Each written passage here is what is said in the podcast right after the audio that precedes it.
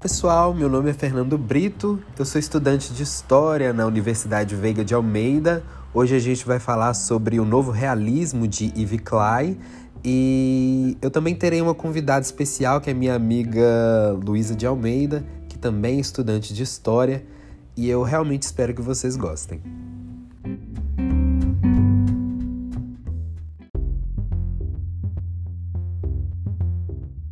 Você, ouvinte, já se imaginou numa exposição de arte que não tenha nenhum quadro, escultura ou performance para se ver?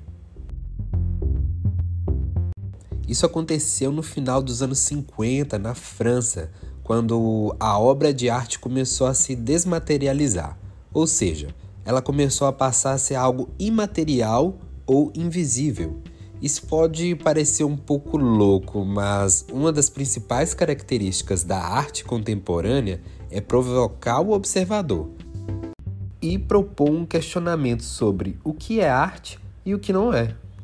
O artista aqui em questão foi o francês Yves Klein, que nasceu na cidade de Nice em 1928.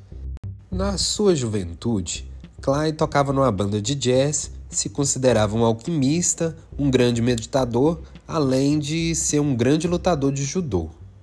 Todas essas práticas, que são conhecidas como sinestésicas, ou seja, práticas que desenvolvem habilidades como força, potência e leveza, elas foram cruciais para ajudar e influenciar o artista na criação de suas obras.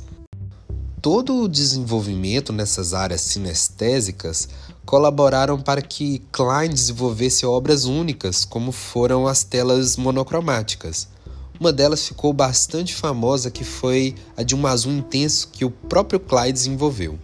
Esse azul ele foi patenteado como Internacional Klein Blue pelo artista. O pigmento ele era impossível de ser reproduzido fielmente por qualquer tela digital. Os quadros monocromáticos eram de cor única e sem linha ou formas. A sua intenção era comunicar a energia cósmica invisível. Nesses quadros, você não era convidado a ser um mero observador, mas um convidado a mergulhar no infinito em que o artista denominava como Levite ou o vazio era uma espécie de nirvana em que você entraria num estado de concentração livre de interrupções do mundo material, ou seja, do mundo físico. O artista Yves Klein e o crítico de arte Pierre Restani, eles foram considerados os criadores do novo realismo, que aconteceu em uma reunião de, de amigos em 1960 e essa corrente artística acabou virando uma das vanguardas da arte contemporânea. Uma das características dessa nova corrente era suas obras imateriais, ou seja, obras invisíveis. Para alguns críticos de arte, seria o novo realismo a semente das performances artísticas que ficaram bastante comuns na metade do século XX até os dias de hoje.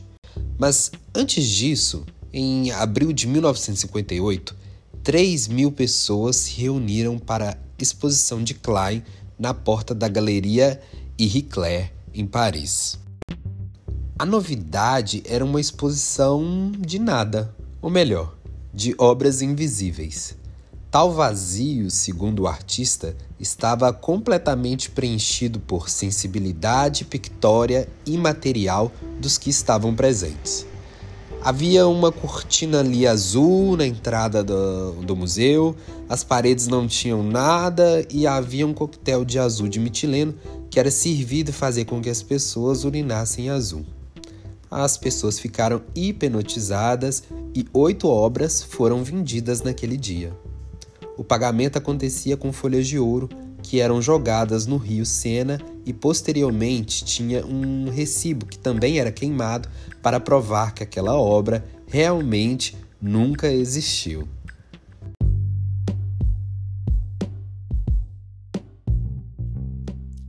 Oi, meu nome é Luísa, né? Tô aqui acompanhando também o Fernando nesse podcast. E agora a gente vai dar uma continuidade nesse, nesse assunto bem interessante, né? Então, Na época, algumas pessoas acreditavam que Klein era um vigarista e estava tirando sarro na cara delas. Em certo ponto, até que sim. Mas as suas ideias centrais eram na intenção de atacar politicamente o mercado tradicional da arte e propor uma indagação do quanto vale uma obra de arte. Em uma de suas declarações, o artista Ives Klein disse: Minhas pinturas agora são invisíveis e eu gostaria de exibi-las de um modo claro e positivo. Indo um pouco além, o artista Klein conseguia transpor artisticamente a filosofia que circulava bastante na metade do século XX, o nada. Sartre era um filósofo existencialista que investigava a ausência de sentido na vida. Ele questionava a existência e o real propósito da vida. E, em resumo, ele acreditava que não havia alguma finalidade. O que realmente existia era uma busca constante das pessoas em dar sentido à própria vida. Naturalmente, Klein queria sair da sua zona de conforto e, paralelamente, começou a trabalhar em novas técnicas. Uma de suas técnicas mais famosas foi o uso de mulheres com pincéis vivos na produção de suas telas. Essa nova técnica foi batizada como antropometria, tal qual levou esse artista a experimentar diversos tipos de performances fora do convencional. Klein pintava mulheres de azul e, numa espécie de ritual ou performance, esses corpos serviam como pincéis na criação de telas. Apesar de ter sido criticado pela essa objetificação dos corpos femininos, o artista tem, também chegou a usar homens, além de si mesmo, nessas atividades.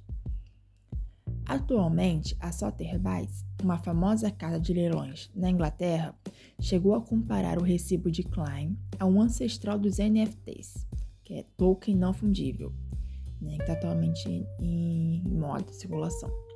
Afinal, também é uma obra de arte não física representada apenas por um certificado de propriedade, que apesar de terem sido destruídos em sua maioria, alguns raros recibos sobreviveram ao tempo. O último foi arrematado em um leilão por um comprador particular europeu no valor de 1,2 milhão de dólares.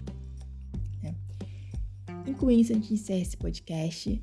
Espero que vocês tenham gostado desse assunto novo e até essa próxima. Tchau, tchau.